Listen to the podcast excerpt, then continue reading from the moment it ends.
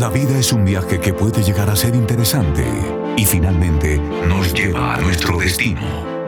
Un día a la vez, un podcast creado para ti, porque el viaje de la vida es mejor acompañado.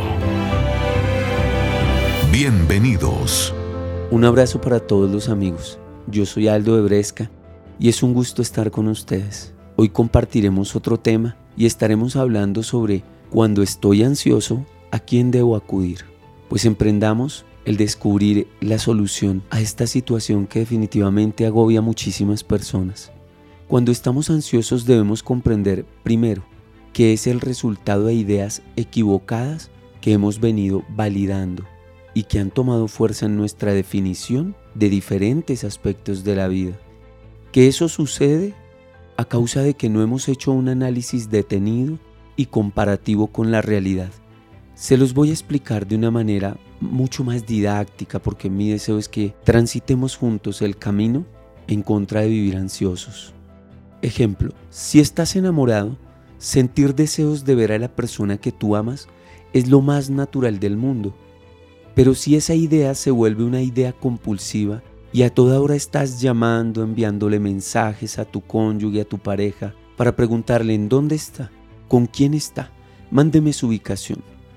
Pues definitivamente no solamente estás acorralando a la persona, sino que estás teniendo un trastorno de ansiedad y te llevará a pensar, es que ella me va a dejar, él me va a dejar, es que no le gusta estar conmigo, ya no disfruta estar a mi lado como al principio, es que el amor se está acabando, y esto sucede porque no queremos aceptar verdades que están por encima de nuestras experiencias e ideas personales. Una de esas verdades universales que me gusta plantearme es que la gente no nos pertenece.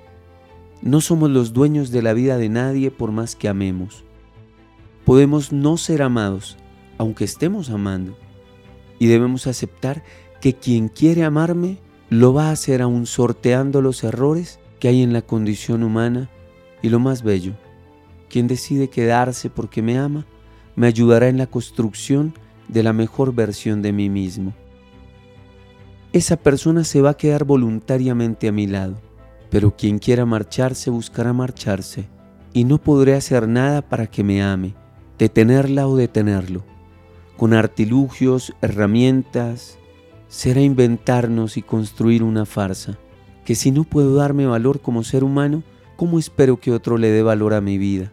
Que si la felicidad de mi vida se resume en que otro me ame, me quiera, yo le importe, pues mi vida y mi felicidad está totalmente pendiendo de un hilo, que mi vida es única, es irrepetible, y si decido amargarme la vida, porque mi trastorno de ansiedad crea un montón de realidades alternativas que no han ocurrido pero decido validarlas como si ocurrieran, pues definitivamente haré que la relación que está viento en popa funcionando bien, bajo el cuidado descuidado de la ansiedad, se desbarate todo y me termino convirtiendo en alguien autodestructivo. Amigo, amiga, disfruta el noviazgo mientras dure, disfruta el matrimonio mientras dure y haz todo lo que esté a tu alcance para que las cosas funcionen bien. Sé fiel, respeta, Sé detallista, está pendiente, apoya a tu pareja, tenla en cuenta.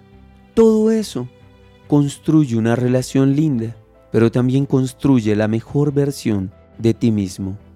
No permitas que otro te quite el privilegio de crecer como ser humano.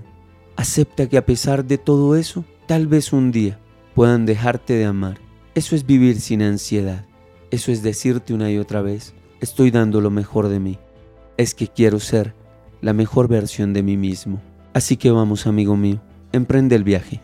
Caminemos juntos un día a la vez, porque este viaje es mejor acompañados. La vida solo se vive de verdad cuando la hacemos nuestra, cuando nos descubrimos, confiamos, nos equivocamos y volvemos a empezar.